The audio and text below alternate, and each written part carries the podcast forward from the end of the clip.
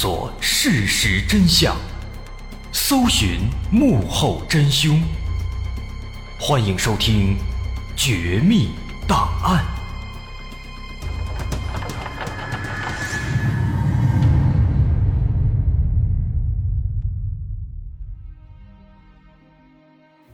还原事实，探索真相。欢迎继续关注《绝密档案》，我是大碗。在之前咱们提到。经过八天的搜救，搜救队仍然没有找到明仓玉树的踪迹，于是警方只能宣布，明仓玉树很大概率已经在地底湖中遭遇不测了。但这件事儿显然不可能就这样结束了，其中还有非常多的疑点，十分耐人寻味。首先，我们来看看，根据其他四名队友的描述，说他们进入这个溶洞的时间是在中午十一点半。大约在中午两点半左右抵达了最深处的地底湖，那么他们整个的路程花了三个小时。那最后他们报案的时间，警方那儿的记录写的是傍晚六点十五分接到了报警。那咱们就可以算一下了，进洞和出洞都要花三个小时。六点十五报警，说明六点十五出了洞，那么六点十五往前推三个小时。可以得出，当时他们离开地底湖的时间就是在下午的三点十五分，而当时他们抵达地底湖的时间是在两点半，那么也就是说，他们在地底湖那儿停留了两点半到三点十五，总计四十五分钟左右。那这段时间里发生的事情，就是这起案件最最重要的核心了。可是进洞之后到底发生了什么？其实谁也不知道。我们知道的仅仅是其他四名队员的描述。那么根据其他这四名队员的说法呢？说在这四十五分钟里，明仓玉树谁也没有通知，自己一个人忽然跳进了湖里，而且他没有采取任何安全措施，只把登山设备留在了岸上，连衣服都没脱。那这显然就是不符合常理的。为什么这么说？我们可以想象一下，案发时间是一月五号，那可是冬天，而且洞穴里会更加的阴暗寒冷。明仓玉树在没有任何安全措施的情况下，就一个猛子跳进了一个未知的湖里，这不扯淡吗？这种行为，按照常人的思维来讲，那就是神经病啊，就不太可能会发生。除非他想自杀，否则不可能说会有其他理由促使这种行为出现。首先，他肯定不是神经病，那么他有可能是想自杀吗？事实证明，这可能性很小很小。明仓玉树的学习成绩还不错，在班里人缘也非常好，除了探险社之外，还参加了动漫社、围棋社等等很多个社团。他的家庭非常和睦。父母健在，根本没有任何原因会促使他自杀的。那既然他不可能自杀，但他现在确实又没了，那么就只剩下一种可能性了：其他四名队员都在说谎。这种可能性好像乍一听很难让人相信，但这并不是张口就来。咱们来仔细的回顾一下之前的一些细节，能发现确实有不少地方。他是不太对劲的。总共咱们分四点来说，首先第一点就是之前提到的在探险协会的登记。他们登记的是另一个洞，说自己临时起意才去了日野坂钟乳洞，但事实真的是这样吗？会不会是他们早就计划好了，假装成了临时起意呢？要知道，如果想进入日野坂钟乳洞，刚也说了，要去相关部门提出申请，而这个申请很具体、很复杂，他要留下每一个成员的个人信息，因为这个洞它毕竟是个保护地区啊，它的保护责任要落实到每一个人的，所以这个申请是很复杂的。但是相对的，如果就是去一般的地方探险，就没有这样的限制了，只需要在那个探险协会登记一下，写上一个比如什么什么王先生。再留一个电话，写一个大概的去的回来的时间就可以了。所以从这个角度来看呢，他们有没有可能是故意假装成临时起意，为的是防止留下个人信息呢？这样的话，也许可以避免某些他们不想遇到的问题。这是第一点。第二点，通过警方的询问，我们可以知道，在明仓玉树跳进水里很长时间没有上来的时候，白米美帆他们没有任何的营救行为出现。就只是简单的拿着探照灯向湖面照了照，更没有人下水去寻找。这很奇怪啊！要知道，当时在岸上的四个人里，除了白米美帆是个女生之外，其他那三个新队员当中，有两个他们的水性还是不错的。现在队员下水之后没了，他们竟然没有尝试去营救，这确实有点奇怪。当然，如果愣要解释，好像也能说清。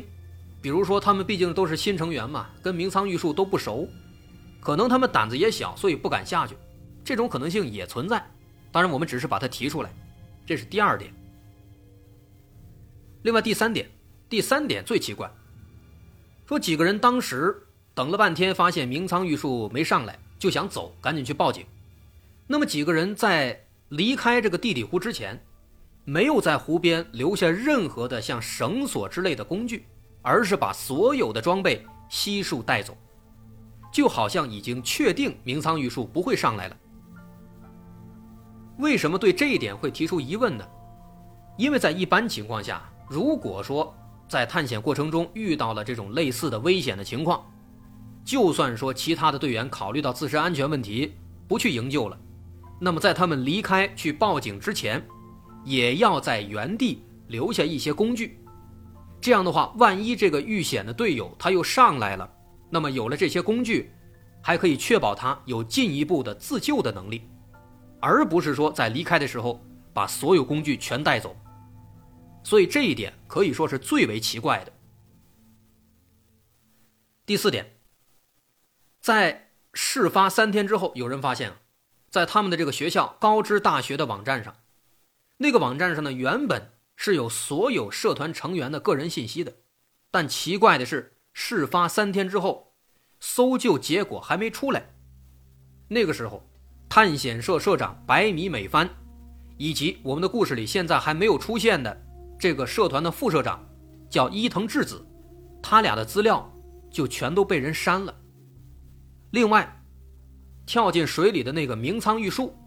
他在学校网站上发布的各种文章，也全都不见了。所以说，综合以上这几个，是不是发现，确实细思极恐，好像真的有那么一些问题。的确，这件事儿啊，有些地方看起来确实非常蹊跷，但到这儿还没结束。就在大伙纷纷猜测啊，为什么这网站信息会被删除的时候。更加奇怪的事情在网络上又发生了。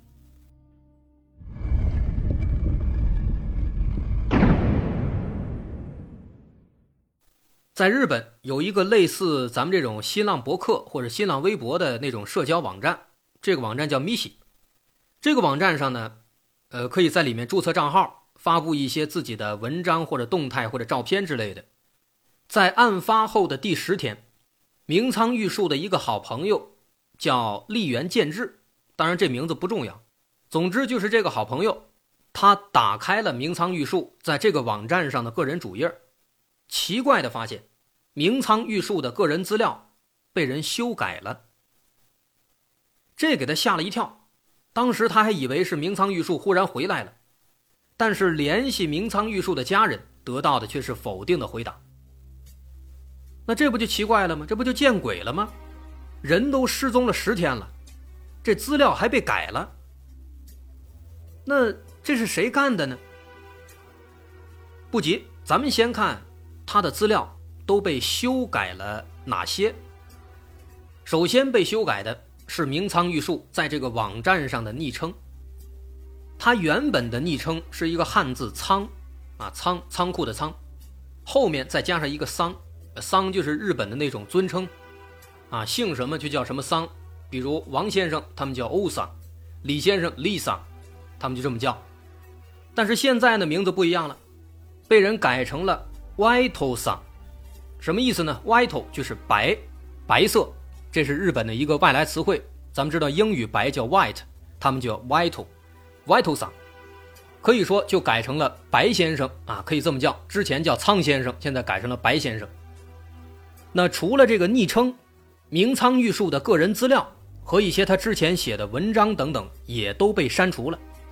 然后呢，还给退出了一个叫做“溶洞探险联合会”的群聊，并且还取消关注了一个人，把一个人取关了。这个被取关的人，他的昵称叫做哈库桑，而这个哈库在日语中也可以写成汉字“白”。那后来呢，这位朋友就在网站上去找，最后找到了这个哈库桑。结果发现，这个人他好像也是一个探险爱好者，在他的资料里写着他是二十二岁，爱好是户外探险等等等等。不过奇怪的是啊，这个人呢好像发现了有人在看自己的主页了，两天之后，他就把自己的昵称也给改了，从之前的哈库桑改成了乌斯塔桑，而且他的个人资料。也全部都给改没了，变成了一片空白，一些文章动态也全都给删了。哎，这件事儿非常奇怪啊！明仓玉树没有回来，那这事儿肯定是别人干的，那会是谁呢？无非两种可能：第一，他被盗号了；第二，有人知道他的账号密码。但是如果被盗了，人家盗号的没有必要修改他的资料啊。所以肯定不是被盗了，肯定是有人知道他的账号密码。那么谁会知道呢？这个人我们要说的是，他很有可能是探险社的社长白米美帆。这个答案可能很多人都不会想到，但这件事的很多细节确实都指向了白米美帆。首先，刚提到。有人登录了明仓玉树的账号，并且取消关注了一个人。这个被取关的人，他的昵称叫做哈库桑。哈库在日语中可以写成汉字“白”，而白米美帆的名字里正好是有“白”这个字的。此外，哈库桑之前的账号资料里说自己二十二岁，喜欢户外探险，而这个年龄和爱好看起来，应该就是一个喜欢探险的大学生。和白米美帆也是完全相符的，而且这个哈库桑之前又被明仓玉树关注了，那结合这几点来看，这个哈库桑有可能就是白米美帆。不过单从这一点来看，我们还不能直接认定就说是白米美帆搞的鬼。虽然说白米美帆的确是有动机。他登录明仓玉树的账号，并且取关自己，以此来撇清自己和明仓玉树的关系，防止大家把明仓玉树的事儿怀疑到自己头上。这个理由对白米美帆来说当然是成立的。但是我们奇怪的是，如果这真的是白米美帆干的，那他怎么会知道明仓玉树的账号密码呢？这个问题好像很难。没关系，咱们换位思考一下。如果是我们自己，我们会把自己的账号密码告诉谁呢？答案其实很明显，如果非要告诉，可能只会告诉自己的另一半了。那难道说他们俩是情侣关系吗？哎，这个信息好像之前没有听到啊。那么对这个问题，我们该去问谁呢？明仓玉树现在是死是活不知道，白米美帆。他在事发之后一直保持沉默，社团内的很多成员对他们俩的关系也一直表示不清楚。那这俩人到底是不是情侣呢？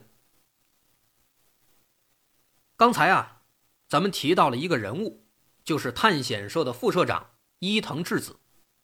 这个人他在社交网站上非常活跃，而他曾经在自己的个人主页上发了一条这样的动态。是这么写的：社长怎么会跟明仓玉树那个经常受欺负的男孩在一起呢？而且还不让到处声张，真是奇怪。这短短的一条动态啊，可以说一语道破天机。百米美帆、明仓玉树的确是恋人关系。那么由此可见，明仓玉树的账号很有可能就是百米美帆修改的，而他这么做的目的就是为了避嫌。把明仓玉树账号里和自己相关的动态等等全部删掉，防止大家怀疑到自己身上。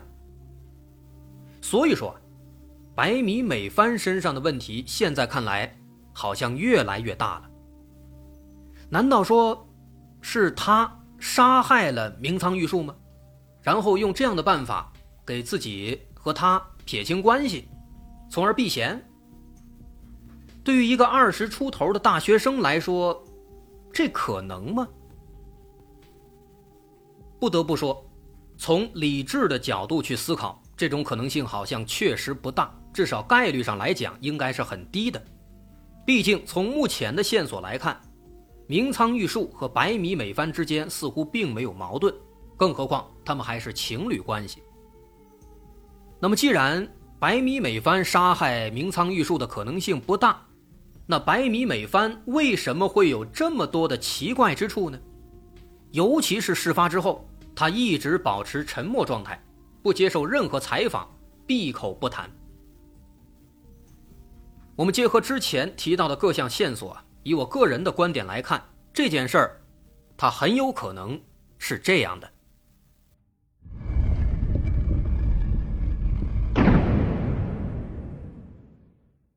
明仓玉树和白米美帆两人就读于同一所大学，并在同一个社团，因为拥有相同的兴趣爱好而结识相恋。但他们一直比较低调，知道的人并不多。当然，这也不重要。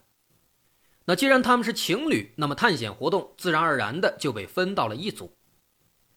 在探险的目的地上，可能他们一开始确实没有想去日野坂钟乳洞，可能的确如他们所说。他们后来去日野坂钟乳洞完全是临时起意，毕竟孩子嘛比较爱冒险，不会那么墨守成规，这似乎也可以理解，也能说通。所以他们就无视规定，擅自更改了探险地点，进入了日野坂钟乳洞。没想到这个洞穴确实很危险，但一路上也总归是有惊无险。他们顺利到达了洞穴最深处那个地底湖。在到达地底湖之后。很有可能，他们想潜入水中看看能不能通到其他地方，于是，他们就让水性最好的明仓玉树跳下去看看。可没想到，水底洞穴四通八达，明仓玉树在这些水底洞穴中迷失了，再也没有上来。这把其他四个人吓坏了，因为担心自己会因此坐牢，毕竟是他们四个怂恿明仓玉树下水的。所以他们一起就商量好，隐瞒了事情真相，销毁了明仓玉树留下的一些衣物等等痕迹，跟警方说，明仓玉树是自己忽然跳下去的。那这也可以解释他们为什么没有下水救人，也没有在岸上留下一些自救的工具。等一切结束之后，白米美帆可能仍然感到有些担心，于是他登录了明仓玉树的社交账号。修改了他的资料，删掉了他之前发的一些动态，又退了相关群聊，又取关了自己。而这么做的目的，一方面是防止更多的人找到明仓玉树的这个社交账号，从而对这件事展开调查；另一方面呢，也是因为明仓玉树之前的一些动态和文章中对自己有提及，从而会让其他人怀疑到自己身上。那说白了，就是为了及时撇清关系。而学校网站上关于他们社团成员的那些资料，有可能也是白米美帆自己删掉的。那至于后来他为什么又给自己的社交账号改了名字，清空了所有个人资料，很有可能也是想清除掉自己的个人信息，防止其他人对自己做深入调查。那么，以上这就是。我个人对这件事儿做出的推测，当然，在网上在民间也有一些呼声比较高的对这起事件的其他版本的推测，但是其中有些版本就显得有些吓人，有些离谱了。比如有一种呼声比较高的说法，认为说这是一起提前策划好的故意杀人事件，白米美帆和明仓玉树之间呢出现了矛盾，导致白米美帆想杀人灭口，于是他伙同三个新成员策划了这么一次探险，又故意假装成临时起意进入了危险的日野坂钟乳洞，最后把明仓玉树推进了湖里，把他害死。那这个说法呢，乍一听好像也能说得过去。但是白米美帆的杀人动机，这是一个最大的疑问。我们在考虑一起案件的时候，做分析的时候，最先要考虑的，就是杀人动机。如果没有动机，你凭什么去怀疑人家呢？所以说，这就成为了一个最大的疑问。这俩人是情侣，吵吵闹闹很正常，更何况他们都是学生，能有什么深仇大恨呢？再者，白米美帆。他只是一个小小的社团社长，他又凭什么能够煽动其他三个新成员和自己一起作案呢？大家都是成年人啊，都知道这是犯罪啊，所以说这都是问题，很难去把它讲通顺。当然，还有一些比较离谱，但是脑洞更大的推测，比如有一种说法认为，说当时他们其实根本就没有进入那个溶洞，是在外面把人家害死了。然后最后跟警方编了一故事，说自己进了洞了，他跳湖里了。那这个其实就禁不住推敲了。总而言之呢，这件事儿没有结果，到处都是问题，而这些问题一直也没有答案。直到今天，明仓玉树的尸体依然没有被找到，而白米美帆等人早已顺利毕业，后来的去向也无从得知了。不过这件事儿。断断续续的，偶尔也会有一些新的爆料。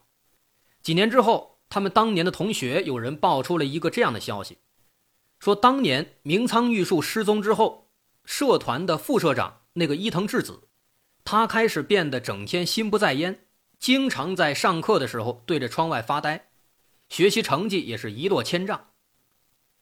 那这其实很有意思，他的变化和这起事件会不会有关系呢？这是一个很有趣的问题。其实，如果是，那么这件事儿的可能性就又会变得更多一些。但是很可惜，到现在呢，已经没有人对这事儿再去展开调查了。所以，到底有没有联系，我们现在也是不得而知的。好，那么以上就是我们对这起溶洞失踪事件的一个比较详细的讲述了。我是大碗，如果您喜欢，欢迎关注我的微信公众号，在微信搜索“大碗说故事”，点击关注即可。好，我是大碗，今天就到这儿，咱们下回再见。